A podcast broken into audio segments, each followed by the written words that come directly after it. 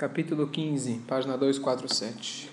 Até agora, nós explicamos as três categorias de justo, perverso, e finalmente explicamos o Benuni, que é assim chamado intermediário, só que esse intermediário está mais para o tzadik, pessoa que tem o autocontrole total, porém, na sua essência, ele ainda tem o desejo como uma pessoa comum, como um rachá, só que ele exerce o autocontrole em todos os aspectos da sua vida.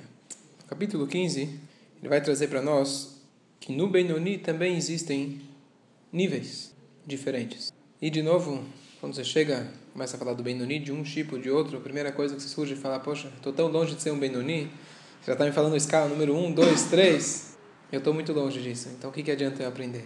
E obviamente a gente vai tentar aplicar isso no nosso dia a dia. Capítulo 15. Com esta distinção em mente, nós podemos entender o versículo que ele fala: E vocês retornarão e verão a diferença entre o homem justo e o perverso, entre aquele que serve a Deus e aquele que não o serve. Tem um pastor que fala que tem dois níveis de pessoas: aqueles que servem e aqueles que não servem. A diferença entre aquele que serve Hashem, chama Oved, o homem justo, tzadik, é que aquele que serve Hashem, escrito no tempo presente, descreve aquele que ainda está presentemente labuta em seu serviço divino. Este serviço consiste na luta contra a sua má natureza, com o objetivo de dominá-la e bani-la na pequena cidade, para que ela não se vista nos órgãos do corpo através do mau pensamento, da má fala e da má ação. Esta constante batalha contra a sua má natureza verdadeiramente requer muito esforço e trabalho árduo. Este é o Benoni. O tzadik, por outro lado, é designado um servo, eve de Deus, com, como um título, similar ao título sábio rei conferido àquele que já se tornou um sábio ou um rei. Assim também, ele já efetuou completamente e realizou o seu serviço de guerrear contra o mal nele, ele expulsou, ele foi embora dele, deixando seu coração vazio dentro dele. Então, aqui ele primeiro definiu a diferença entre Oved,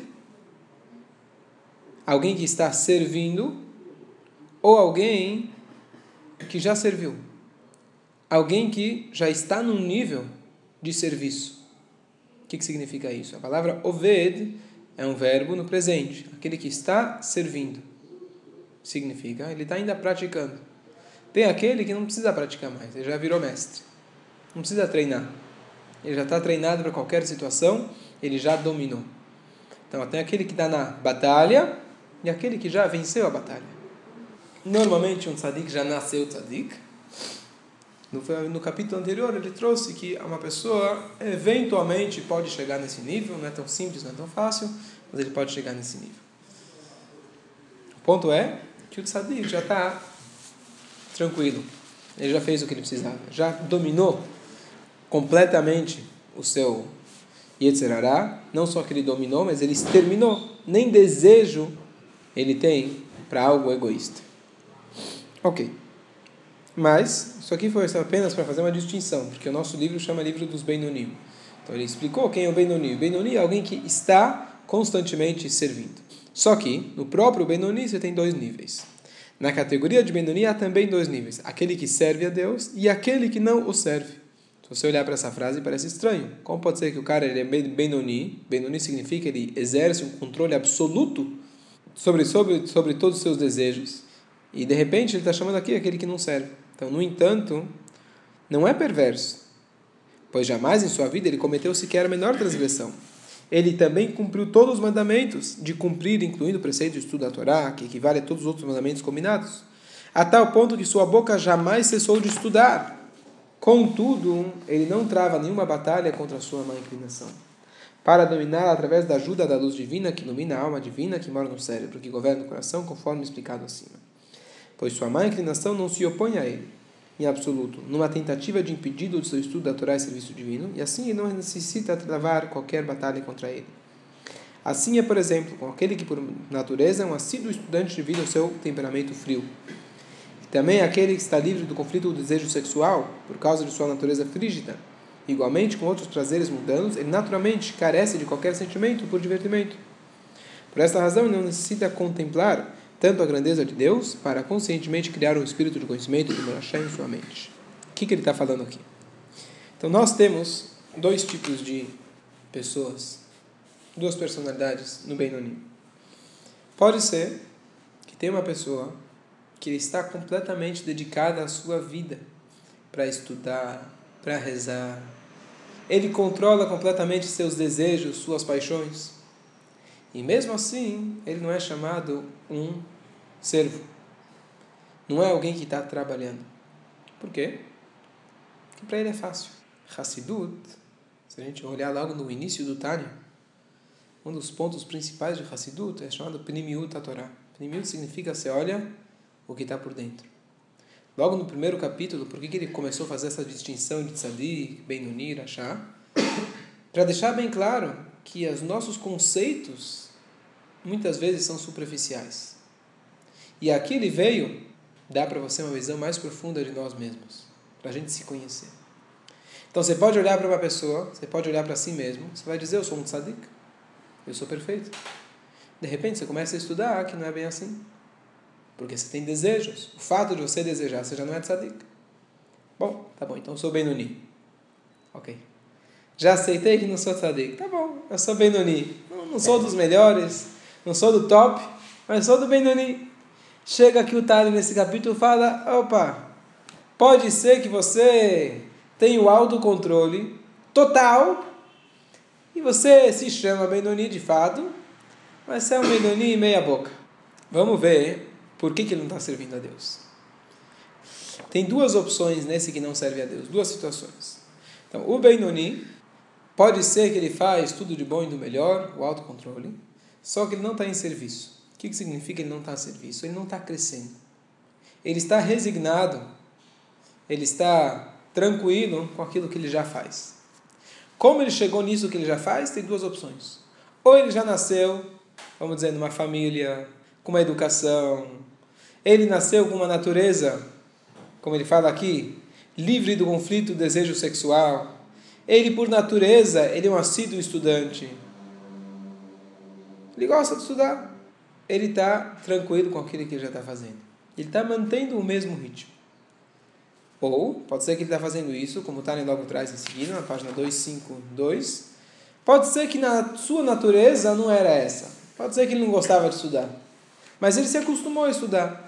Isso é um ponto que se chama Teva Sheini, uma segunda natureza, que é um ponto também importante na Hassidut, que existe o que se chama natureza, e tem coisas que talvez você não nasceu com isso, mas você adota e passa a ser parte da sua natureza. Por exemplo, um autocontrole. Tem gente que já conseguiu superar certas dificuldades. No início era difícil, mas ele já superou em certos aspectos. Isso se chama Teva Sheni. Alguém que agora já gosta de estudar, gosta de assuntos intelectuais, ele passa o dia fazendo isso. Pode ser que inicialmente ele não tinha esse desejo, mas no momento que ele despertou esse prazer, ele faz isso sempre. Mas o ponto não é esse. O ponto é que ele está estagnado. Ele já está conformado, feliz, contente com aquilo que ele já faz. E para ele fazer o dia a dia dele, ele não precisa de nada. Não precisa de um esforço além do comum. O próximo nível é aquele que serve a Deus.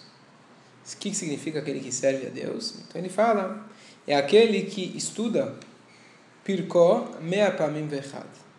Aquele que estuda o capítulo 101 vezes. O que significa isso? Antigamente, a tradição era oral. Nós temos a Torá escrita e temos a Torá oral. E a Torá oral era proibida de ser escrita. Era para ser passada oralmente. Até que chegou um tempo a Biúda nascia, ele viu que se não se escrevesse ia se perder. Então ele decidiu escrever. Mas até então era passado oralmente. Qual era a maneira, qual era o método? O professor ensinava, o aluno. O aluno tinha que saber aquilo de cor para poder passar para os próximos.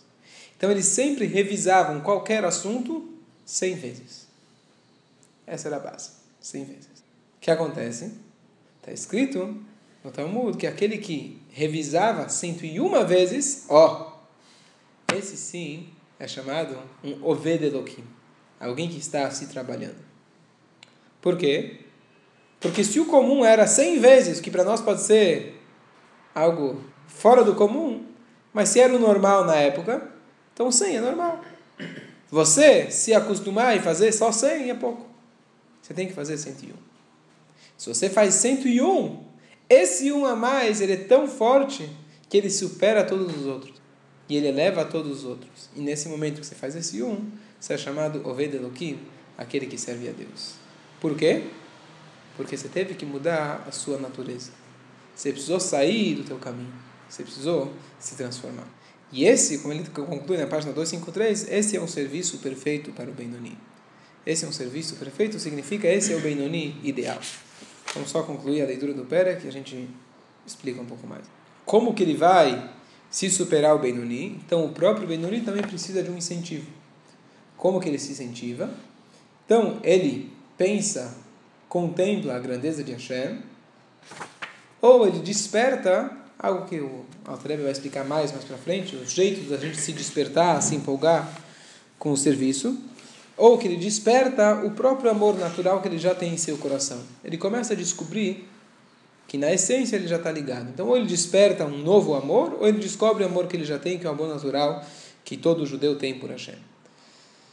Mas quando ele desperta, ele se incentiva, ele vai para a frente de batalha, ele luta contra o seu Yetzer, e ele é chamado alguém que serve. Quando ele já está tranquilo, conformado com aquilo que ele já faz, então nesse caso ele ainda não é chamado alguém que está servindo. Ok? Então vamos aplicar isso no nosso dia a dia de duas formas.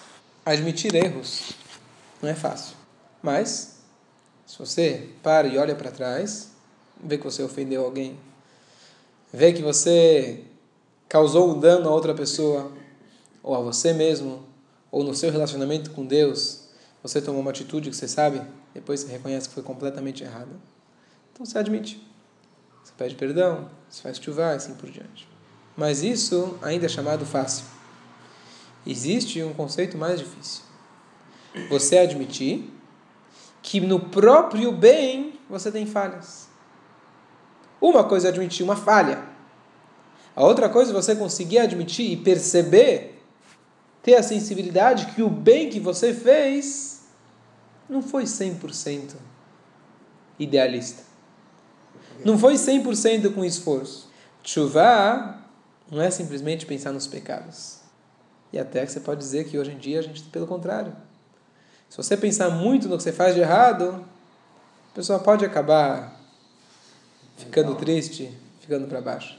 Então, o exemplo que ele está trazendo aqui, vamos focar nesse, nesse, nesse, nessa situação. Tem muita coisa que você pode melhorar. Você pode aumentar tudo em quantidade, em qualidade.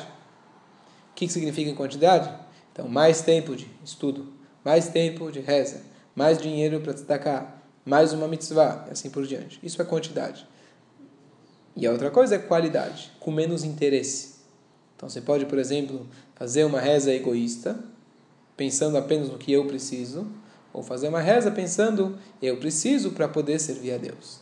Eu posso dar tzedakah pensando em mim, para minha glória, eu posso dar tzedakah pensando no outro. Então, esses são os dois caminhos que a gente deve sempre se melhorar: quantidade e qualidade.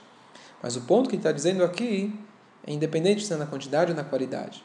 A pessoa que ele já está acostumado com o nível que ele está, pode ser um nível altíssimo. Ele não está servindo, não está trabalhando.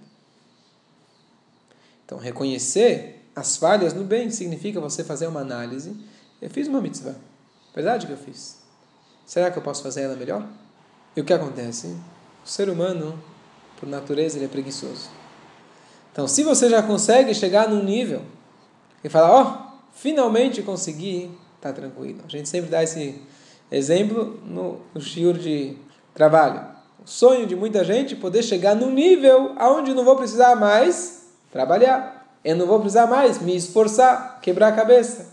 No mínimo, vou estar tá ok. Mesmo aqueles que dizem eu vou continuar trabalhando, mas não com isso. Vou trabalhar lá em cima. Ou seja, nós buscamos a zona de conforto. Nós buscamos a zona de tranquilidade. E assim não vou precisar esforçar minha cabeça, o meu corpo. Vem o judaísmo e fala: Senhor, você foi escolhido. Povo escolhido para quê? Para servir. Você é chamado Eved.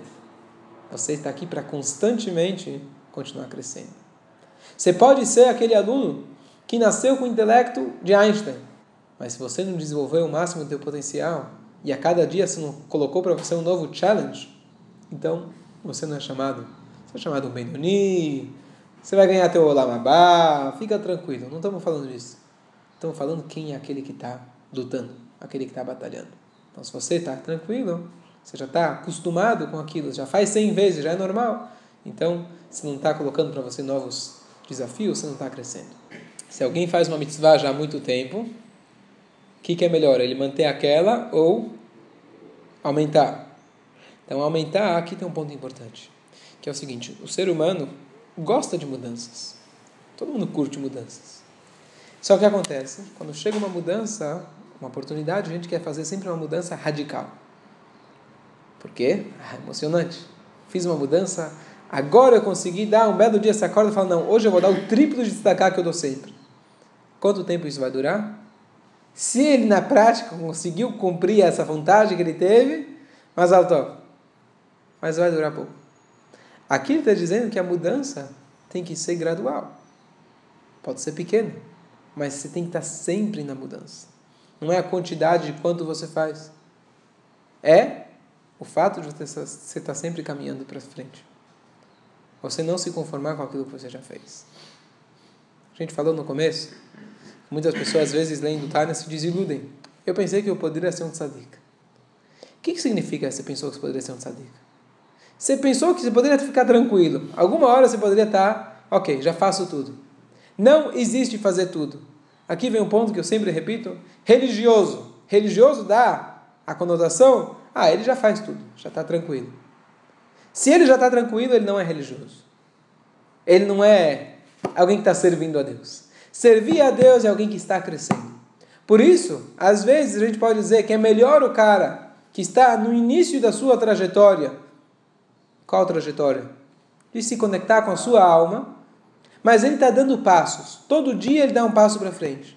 Daquele cara que ele está em cima da escada, que na verdade entre nós, quem sabe analisar se de fato ele está em cima da escada? Talvez ele está bem abaixo. Mas se por algum motivo ele se acha, pelo menos, que ele está lá no topo da escada, mas ele está tranquilo, ele olha para baixo e fala: Oh, tanta gente está atrás de mim. Na essência, você está mais baixo do que todos. Porque aquela história da tartaruga e do coelho é verdade na vida. Quando apostaram, fizeram a aposta, a tartaruga e o coelho, o coelho falou: Ah, deixa a tartaruga indo. Quando chegar no final, eu alcanço. Chega no final, não conseguiu alcançar. Porque a tartaruga, ela foi constante. Ela se esforçou. Seja uma tartaruga, anda devagar, mas não para de andar. Se você para de andar, você perdeu a batalha, seja, perdeu o jogo. O jogo aqui é você manter a energia. Cada dia para isso você precisa de uma nova energia. Ar fresco. Respira e continua. E aplicar isso ainda de maneira mais mais profunda ainda no nosso dia a dia, que é o seguinte.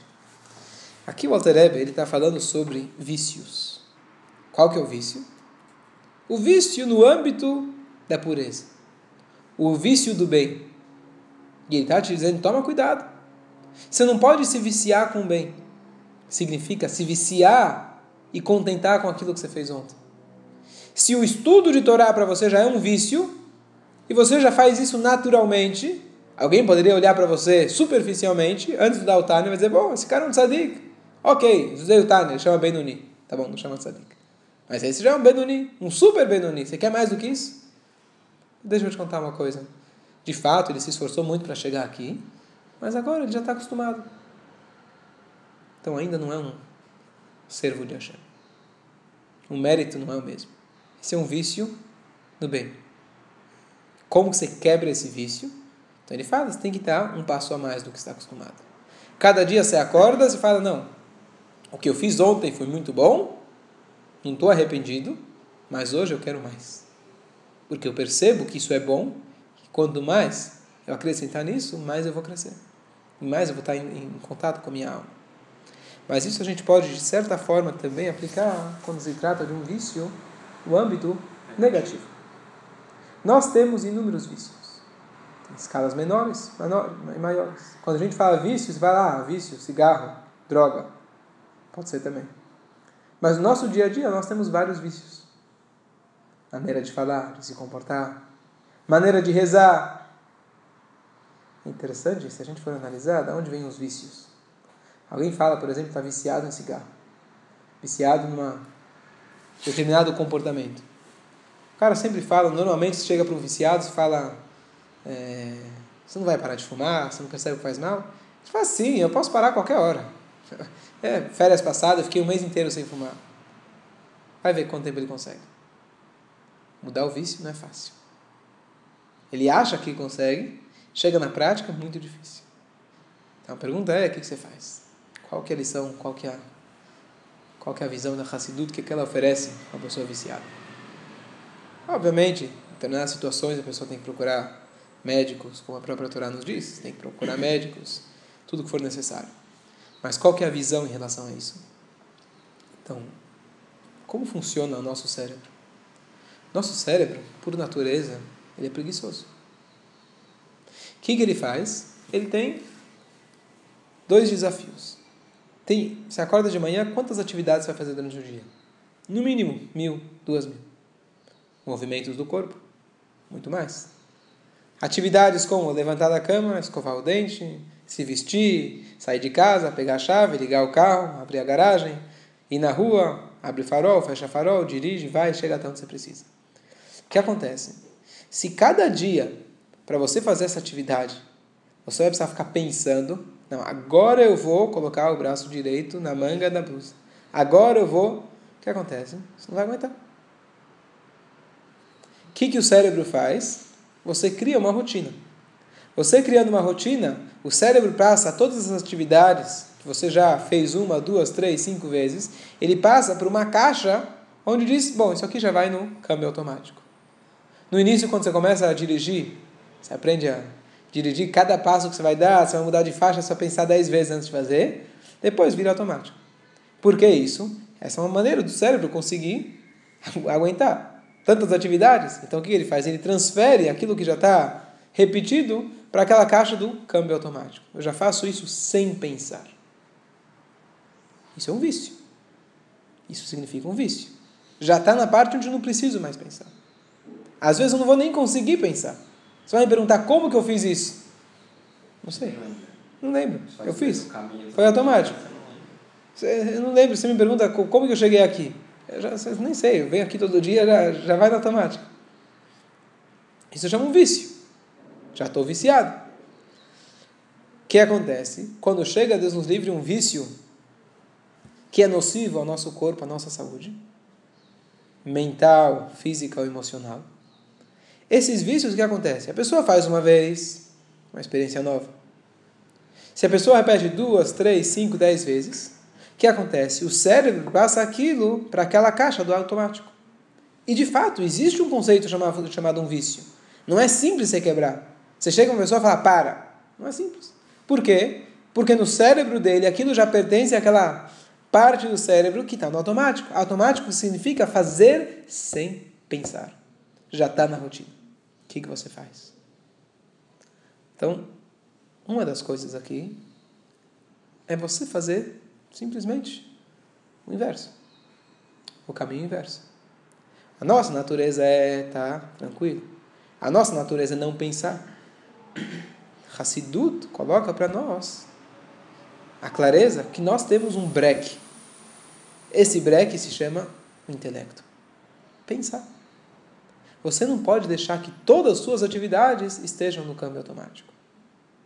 Óbvio que não é fácil. Mas o ponto é você, primeiro, ficar, estar consciente. Estar consciente do vício, por exemplo, isso já é meio caminho andado. Por quê? A consciência te faz, bom, amanhã você vai fumar.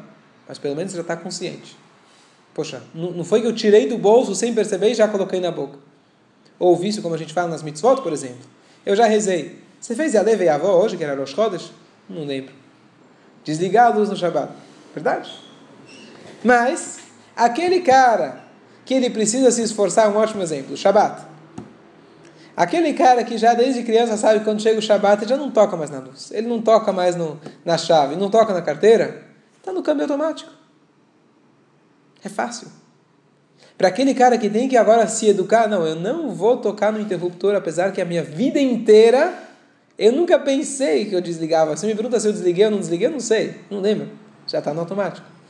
Você conseguir fazer essa pequena mudança de não tocar no interruptor, isso é, uma, isso é alguém que está trabalhando. Um ótimo exemplo. Então, quando se trata também no campo negativo, tem várias terapias, vários caminhos para a pessoa sair do vício. Mas um deles é na cara. Quebra uma vez, quebra duas vezes, quebra três. Às vezes a gente procura caminhos alternativos. Como que eu vou conseguir de outra maneira melhorar e etc. Ok. Mas você tem um tratamento que é direto ao assunto. Você quebra uma vez, você quebra duas vezes. Nós temos que quebrar alguns vícios. Obviamente, tudo de uma vez não dá. Mas ele falou aqui: se a pessoa estudou 100 vezes, ele passou para o 101, sabe pensar, o que é mais uma vez? Não é nada. O que é um dia que eu deixei de fumar? O que é uma hora que eu deixei de me comportar com tal pessoa de tal maneira? O que é isso? Você vai dizer, bom, muito bonito. Ah, tá bom, mas na prática não adiantou, amanhã eu vou voltar a fazer o mesmo. Uma vez que você fez uma pequena mudança, não drástica, não radical, mas uma pequena mudança que você fez, você já é chamado, você está em serviço. Você já quebrou a rotina. O mais importante é você quebrar a rotina. Não precisa ser nada, nada fora do comum, nada extremo. Você quebrar a rotina, isso é um Benoni top. Então, no, no, no, no Tani está falando sobre uma pessoa que já é um Benoni, já faz tudo, etc. Mas no nosso dia a dia nós temos inúmeras coisas que já estão no câmbio automático. E a cada dia a gente tem que quebrar esses vícios. Um exemplo interessante. Quantas vezes Hoje em dia você não é bombardeado com propagandas. Ou um e-mail que você recebe, ou uma ligação que você recebe. E o que, que te falam? 24 horas com tal promoção. A tua ligação que você ligou agora para a net, é só agora que eu garanto a promoção. O que, que eles querem se fazer? Fazer que você não tenha tempo de pensar. Quantas vezes você vai numa loja, você se ilude por causa da iluminação, da apresentação do produto, você compra, você chega em casa e fala, eu não sei o que vou fazer com isso. O que acontece? Quem é de marketing sabe que ele tem que fazer você não pensar. Porque se o ser humano pensa, ele tem um break, e aí ele vai filtrar o que, que ele quer, o que, que ele não quer, o que ele deve fazer. A mídia coloca para nós, televisão, o iPhone, o rádio, tudo isso quer fazer que a gente não pense. Smart é o phone, burro somos nós. Então a gente tem que colocar esse break. E o ponto principal de Hassidut, Chabad. Chabad significa você tem que ter muná, você tem que ter fé. Mas isso tem que também usar o mecanismo que você tem de Chokhmah, Binah, Hidat. Você tem o pensamento, você tem o cérebro, o intelecto, você tem que usar ele. E mesmo o cérebro, saiba que ele tem vícios. Ele quer estar tranquilo. Ele não quer novos desafios. Todo mundo prefere estudar aquela matéria que ele já conhece. É legal estudar um assunto novo? Sim, um pouquinho. Mas se vai exigir esforço demais? Não, já sei bastante. Aquele aluno que tira 10 em tudo, só que ele nasceu com esse potencial, já é inteligente, na escola ele vai bem, na faculdade ele vai bem. Na contabilidade, lá de cima, já não funciona assim. Contabilidade vai atrás do esforço. Esse é o Oved Que a gente possa aplicar isso no nosso dia a dia, se Deus quiser.